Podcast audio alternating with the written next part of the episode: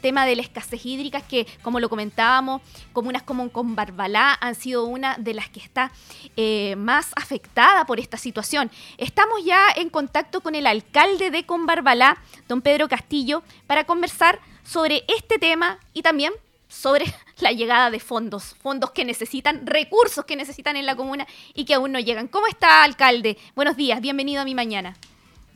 Hola Carolina, hola Andrés, un gusto saludarlo a usted y a todos los auditores del matinal a esta hora. Igualmente, alcalde. Un gusto, alcalde, conversar con usted.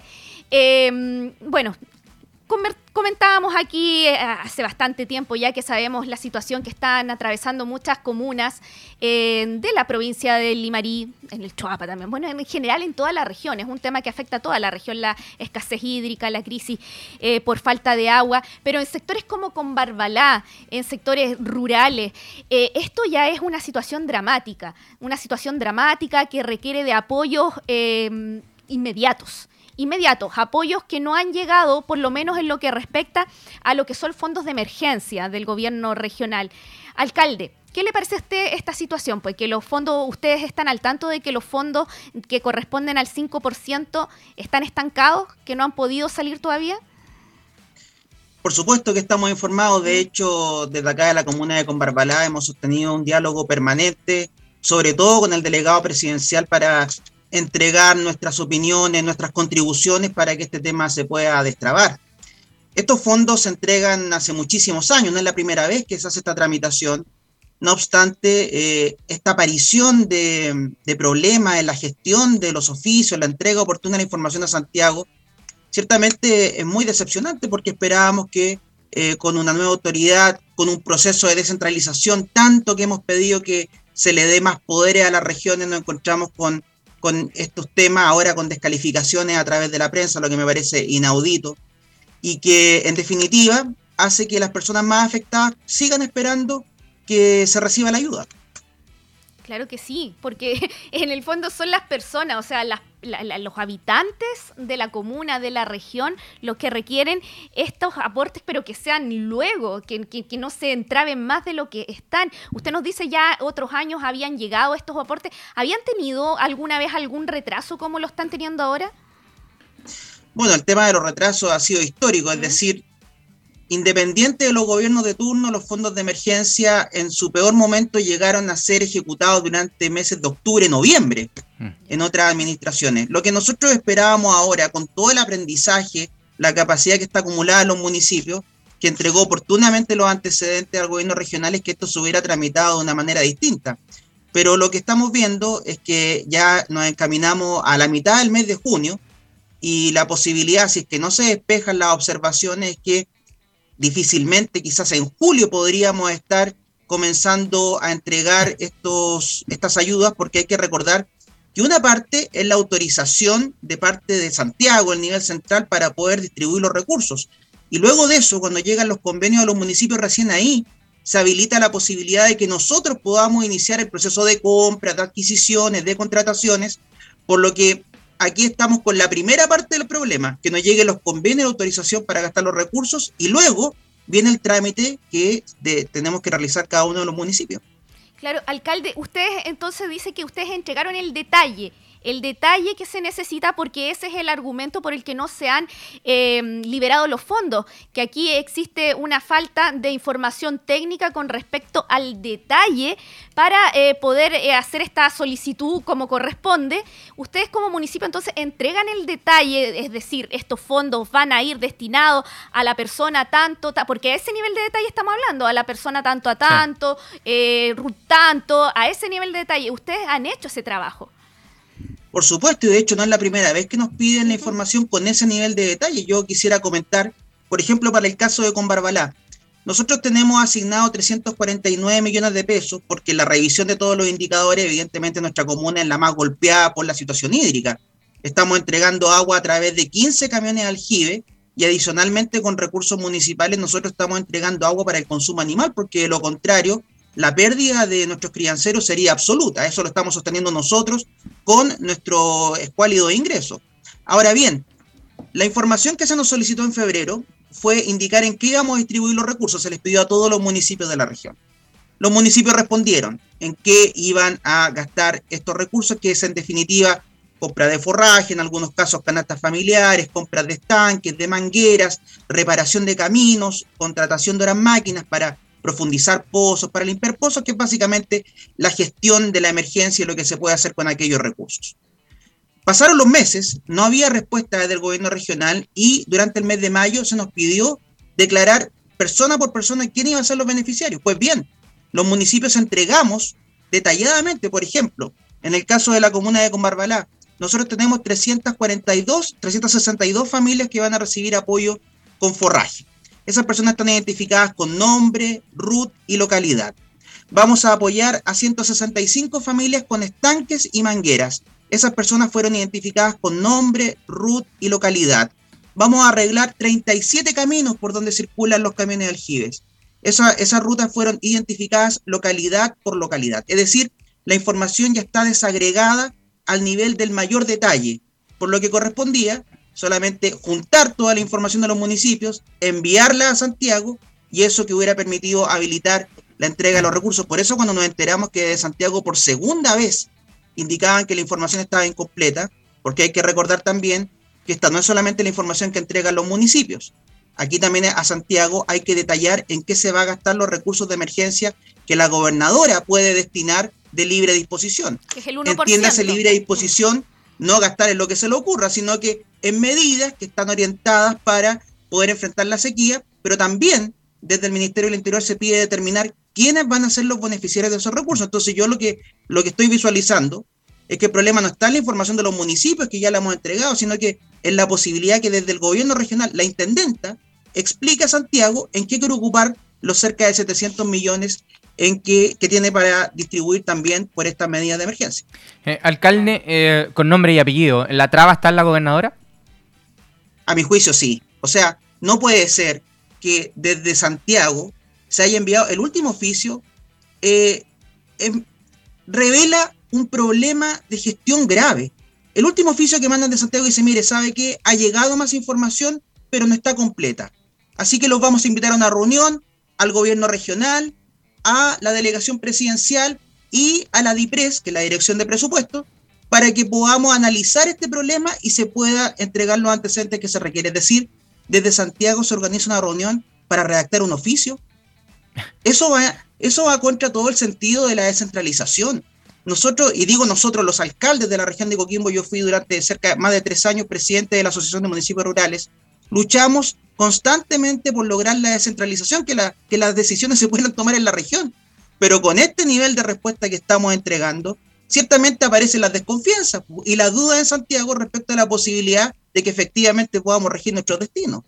Eh, es llamativo, eh, alcalde, porque, eh, a ver, cuando uno va a la génesis de la llegada de la gobernadora Cris Naranjo al puesto donde hoy día está, hablamos de descentralización, usted lo menciona, era uno de los objetivos de ella. ella incluso ha pedido que se le den más atribuciones a la figura de la gobernadora regional.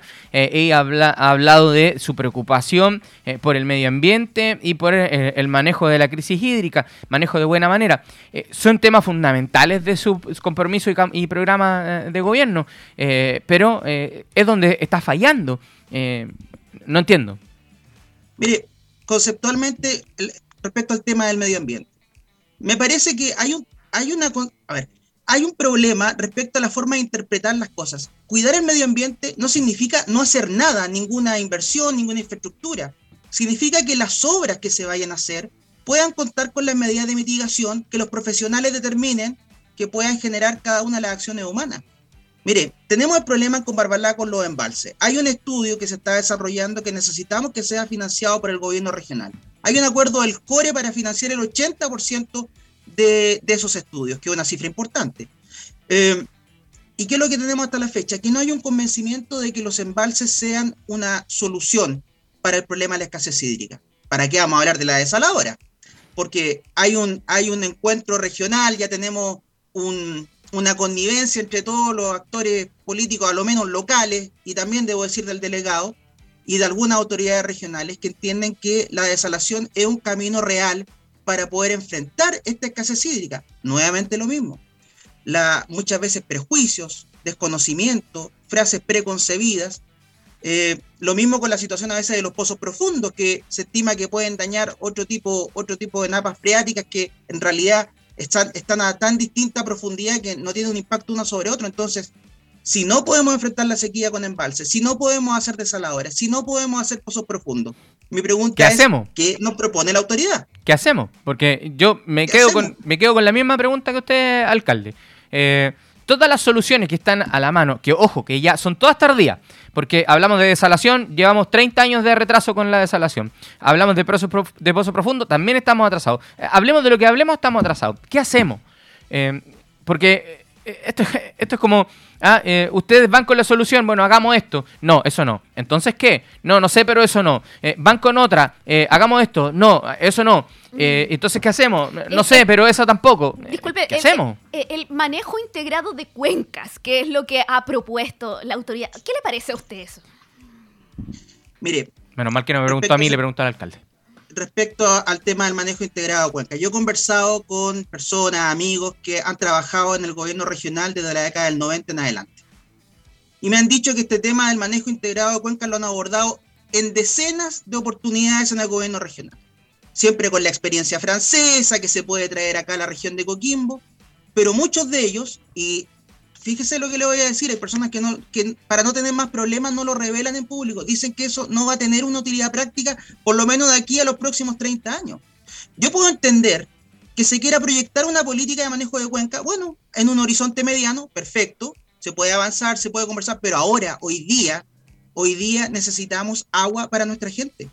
Y lo que nosotros vemos en el día a día acá en Combarbalá, la gente que me hace solicitudes, tengo un ganado de 20 animales, es lo único que tengo, por favor ayúdeme con agua. Mm. Tengo un ganado, no sé, de 30 animales, es la única producción, tengo a mi hijo estudiando, con la venta del queso puedo sostenerme. Ayúdeme, por favor, con, con agua. O sea, ese es el dramatismo de lo que estamos enfrentando como comuna. Y muchas veces cuando uno quiere levantar alternativas, propuestas de soluciones, aparecen los prejuicios, que agua para los ricos, que vamos a ver qué va a pasar con el tema de la desalación, que la fauna marina. Me llegaron a decir en un momento que estimaban que podían incluso peces mayores ser succionados por las turbinas o por, la, por los canales de acceso de las desaladoras. Pero eso ya no es desconocimiento, eso ya es ignorancia, alcalde, perdóneme. bueno, yo le quiero decir que así está la situación en nuestra región.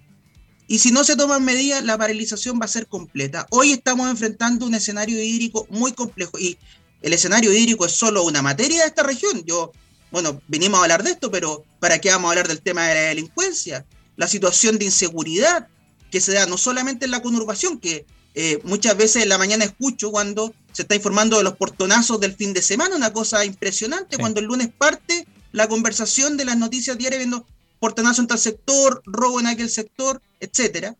Y, eso también ocurre en el sector rural. Mm. Claro, quizás no tiene tanta espectacularidad o tanta violencia, y agradeciendo que todavía no es así, pero acá tenemos temas con el microtráfico de drogas, con los cultivos de, marihuana que aparecen constantemente con la búsqueda que hace de Carabineros. Tuvimos una situación tan grave como que en un retén de, la, de Combarbalá, los, los carabineros tenían que salir a patrullar a caballo. Así es. O sea, ¿se da cuenta usted realizar una detención si es que se encuentra un delito? ¿Cuál habría sido la crítica a nivel nacional respecto de, de trasladar un detenido en esas condiciones? O sea, hay tantas oportunidades hoy. El gran problema que tiene que ver también con la baja ejecución presupuestaria, que perfectamente podría buscar un canal de salida apoyando a Carabineros, entregando más vehículos, con, entregándole drones, apoyar a la PDI, que también necesita vehículos, que también necesita eh, drones. O sea, hay un sinfín de material en lo que se puede invertir y esta lentitud, esta incapacidad de tomar decisiones y esta falta de perspectiva de futuro, porque como usted bien lo dice, Andrés, Carolina, estas decisiones ya van a ver sus resultados en los próximos 5 o 6 años. Ya nosotros ya no vamos a ser autoridades, pero uno también toma decisiones pensando en el porvenir y en el futuro, en las próximas generaciones. Y eso es lo que veo que falta, una visión de región mucho más eh, integral, mucho más proactiva y que entienda que eh, las oportunidades están pasando frente a nosotros y se están perdiendo. Alcalde, eh, uno eh, repasa un poquito la conversación que acabamos de tener con usted, conversación que hemos tenido con otras autoridades también, eh, y uno va encontrando puntos comunes en las conversaciones. Ya la verdad es que eh, el cuello de botella está siendo hoy día la gobernadora regional. ¿Cuál es la solución? Porque ya la solución no pasa por ustedes ir a presentarle alternativas, propuestas, porque, perdonen lo coloquial, pero rebotan. porque esa es la sensación que a uno le da, que va a encontrar una pared y que rebotan, rebotan, rebotan, rebotan. porque finalmente eh, siempre hay alguna palabra para decir que no.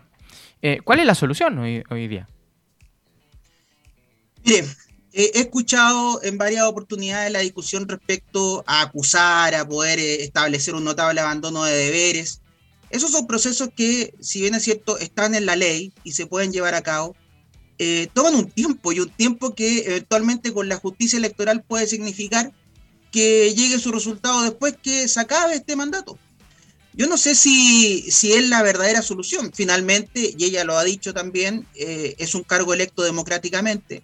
Eh, menciona constantemente la votación que obtuvo, que también tiene que hacer reflexionar a la gente respecto a las autoridades, porque todos tenemos una responsabilidad, pero también no puede ser que alguien emita su sufragio y al otro día se desentienda de su voto y diga, mira, ahora ya no es problema mío, me paso al lado de la crítica. Eso también me parece que tiene que ver con la capacidad cívica de los ciudadanos de hacerse responsable del sufragio que emiten y para que vea también la gente lo importante que es por quién se vota, que no da lo mismo quién gobierne, mm. una región, una comuna, un país, porque muchas veces se repite, mira, a mí me da lo mismo, mañana me tengo que levantar a trabajar igual, pero no, porque cuando usted ve problemas de inseguridad, cuando ve que no es posible ni siquiera en una comuna eh, tapar un bache, arreglar una luminaria, poder hacer obras que son a veces no tan costosas, esto No se trata de hacer solamente mega obras, intervenciones que no son tan eh, onerosas en tanto el dinero, pero no existe la voluntad.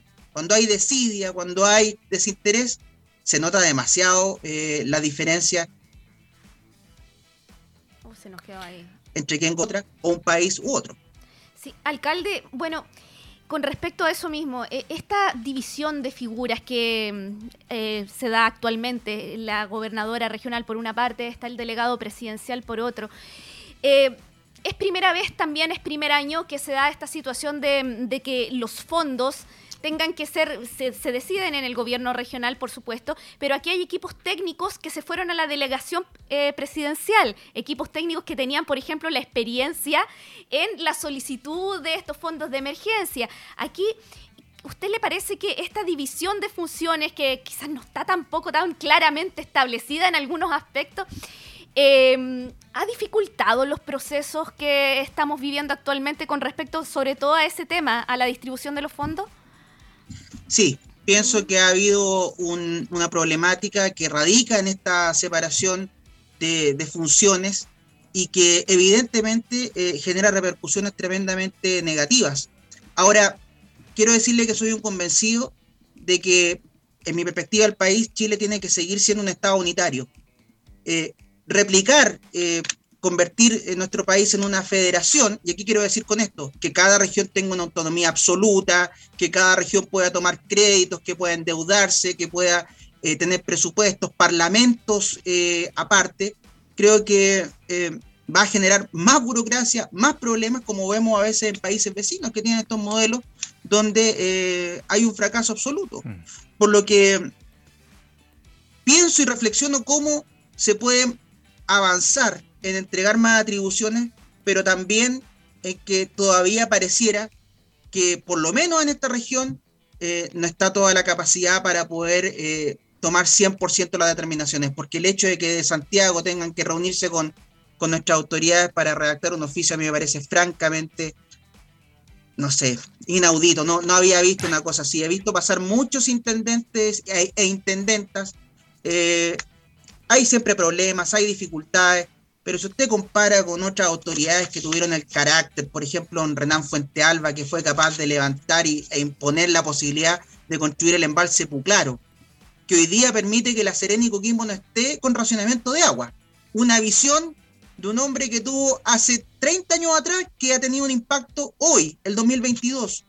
Y otras decisiones, otros grandes intendentes que ha tenido la región de Coquimbo, que han tenido perspectivas de futuro, que han avanzado con infraestructura, que han avanzado con obras, a lo que tenemos hoy día, donde estamos, no voy a decir paralizados, pero bastante ralentizados o semi paralizados. Eh, realmente muy decepcionante, muy decepcionante y yo espero también que la gente eh, analice lo que está ocurriendo porque, insisto, las autoridades inciden en el quehacer de la vida de las personas día a día. Usted cuando abre la puerta de su casa ya está interactuando con la municipalidad. Así Que hayan sacado la basura, que esté la luminaria encendida, que, eh, que, esté demarcado un paso. Usted interactúa día a día con las autoridades. Quizás no lo ve, quizás no lo siente. ¿Para qué decir en el tema de seguridad? Que es un tema que, insisto, eh, requiere una intervención urgente y la toma de medidas, porque lo que se está viendo, el nivel de violencia que está incrementándose, partiendo por la conurbación que tiene la mayor cantidad de personas, pero esto eventualmente puede avanzar a esos valles, luego hacia las comunas rurales, también obliga a que haya una actividad mucho más proactiva de las autoridades que lo que hemos visto hasta ahora. Sin duda. Alcalde, bueno, volviendo al tema de la, eh, de la crisis hídrica en la comuna de Conbarbalá, al menos a ustedes les han llegado fondos que son sectoriales, son del Ministerio de, Agricultura, que han tenido que ahí organizarse para distribuirlos para usar usuarios eh, eh, INDAP, no INDAP. ¿Cómo, ¿Cómo han podido distribuir esos fondos? Bueno, primero que todo, eh, aclarar que los fondos no los hemos recibido todavía. Ah. Esperamos recibirlos durante esta semana junto con los convenios. Eh, esos fondos están destinados específicamente a aquellas personas que no son usuarias del INDAP, que eh, requieren ayuda básicamente crianceros y también vamos a apoyar a algunos apicultores. Acá el INDAP tiene un canal de ayuda que es la entrega de bonos, de beneficios a sus usuarios y como otro segmento importante de la población de la agricultura familiar campesina no tiene acceso a aquello, por no ser usuaria, recibe o va a recibir este apoyo que es básicamente forraje. Forraje es lo, el principal apoyo entonces que se daría en este caso con estos fondos que, que van a llegar, que aún no, han llegado a la comuna de, de Conbarbalá. Esperamos que lleguen esta semana y, y, otro tema también importante que también incide en el tema del 5% de emergencia toda la gente sabe que estamos viendo un proceso inflacionario. las cotizaciones que se entregaron en enero ya eh, empiezan a perder validez después de seis meses.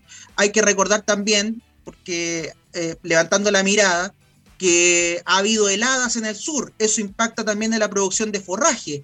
Es decir, hay un, hay un cúmulo de situaciones que es necesario tener presente para poder eh, avanzar más rápido, porque la situación económica de nuestro país hace que los precios estén variando. Ustedes entiendo iban a hablar en un rato más de, la situación del pan. Bueno, todos los insumos, el combustible, ¿para qué decir? Entonces, cuando usted quiere traer forraje de otro lugar o, el material que sea en realidad ayuda, ya empieza a incidir el combustible, el valor del producto, la disposición de la materia prima, etcétera. Claro que sí.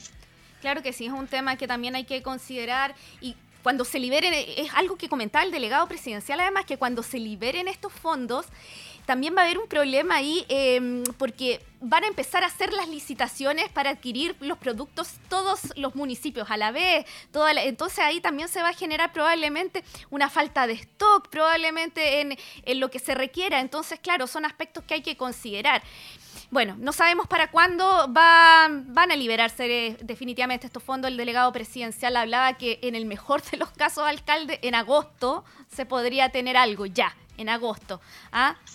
Pero eso para que se traspase ya al usuario final es otro tiempo más, pues. Y después además eh, aparece otro tema que mm. a veces ha ocurrido. Se entregan los recursos a los municipios y se desconoce o se intenta desconocer todo el proceso administrativo que se inicia cuando llegan los recursos a los municipios. Y cuando se le pregunta a las autoridades regionales qué le van a responder a ustedes, le entregamos los recursos a los municipios, ya es tema de ellos. Si no se entrega, en realidad es un problema de la municipalidad ya estamos acostumbrados. Eso tampoco es patrimonio de ningún sector político. ¿ah? Nos hemos encontrado eso siempre con distintas autoridades que a veces eh, para salir rápidamente el paso se entregan los recursos tarde y después eh, le dicen a la gente que eh, es un tema netamente municipal. Bien, vamos a ver qué sucede, alcalde. Ah. ojalá que se agilicen los procesos, en los que esperamos todos por el bien de los habitantes de la comuna, que son los que requieren de esta ayuda pronto. Le agradecemos por la entrevista, alcalde. Conversamos ahí varios temas que afectan a la comuna de Conbarbalá y vamos a estar muy atentos, por supuesto, a lo que requieran. Muchas gracias, Carolina, Andrés. Yo también quisiera eh, reconocer la posibilidad de que estos temas puedan salir a través de su medio, les más escuchado de la región de Coquimbo, y por eso para nosotros es tan significativo que estas situaciones se puedan relevar, poner sobre la mesa, y decir que por un lado está este tema de los fondos de emergencia, pero por otro lado tiene que correr en paralelo la construcción de soluciones definitivas para poder adaptarnos a esta situación de menor cantidad de agua y no esperemos que empiece a faltar el agua en la Serena y Coquimbo para que recién se empiecen a tomar decisiones. Es así, justamente. Muchísimas gracias. Alcalde, muchas gracias, a, usted. por la conversación. Que esté muy bien. Buenas jornadas. Saludos. Igualmente. Gracias, alcalde. alcalde de Conbarbalá, Pedro, Pedro.